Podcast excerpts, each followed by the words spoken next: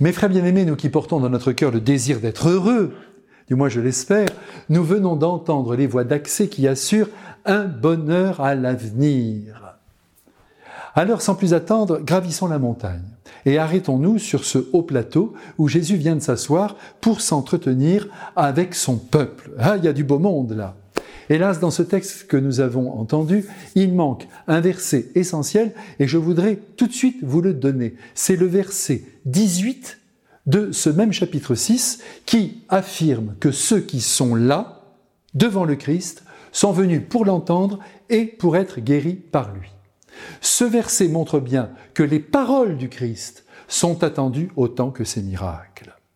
C'est donc un véritable bonheur qui est offert en cadeau à ceux qui écoutent le Christ. Mais encore faut-il, après l'avoir entendu, mettre en œuvre notamment ces fameuses béatitudes qui sont chez Saint Luc au nombre de quatre.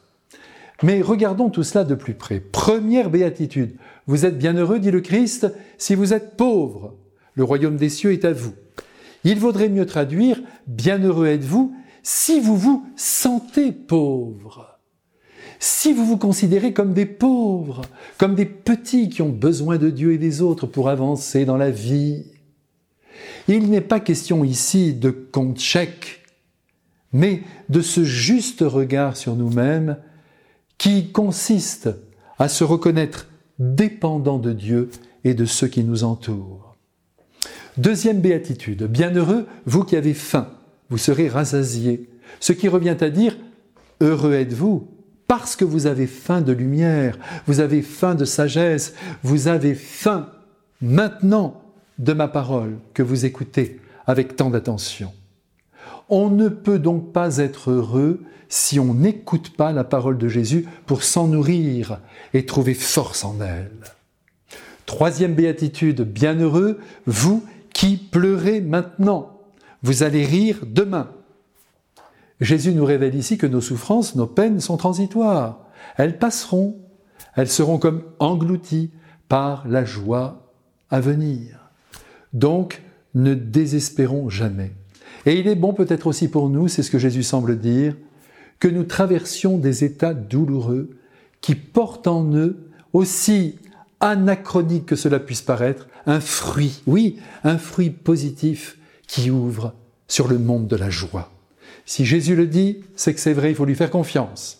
Enfin, quatrième béatitude, du bonheur vient, selon lui, de la méchanceté des hommes à notre égard, de la haine, du rejet qui nous administre parce que nous défendons ce que l'Évangile enseigne. Réjouissez-vous, dit le Christ, c'est la preuve que vous êtes des prophètes. Attention, il convient ici de préciser que le succès ou l'estime que l'on peut rencontrer dans notre vie n'est pas la preuve que l'on n'est pas dans le Christ. Lui-même a connu le succès, certes, un jour aboli par le rejet des jaloux et des esprits étroits. Pensons un instant à celui que la terre entière a appelé, autour des années 60, le bon pape Jean, le pape Jean XXIII. En voilà un qui fut aimé, admiré par le peuple de Dieu, aujourd'hui canonisé, mais aussi honni par les détracteurs du Concile, car c'est lui qui en a été l'inspirateur. Et il est mal jugé aussi par ceux qui le jugeaient trop simple, pas assez intellectuel, alors qu'il était un bon père pour le monde, comme tout pape doit l'être.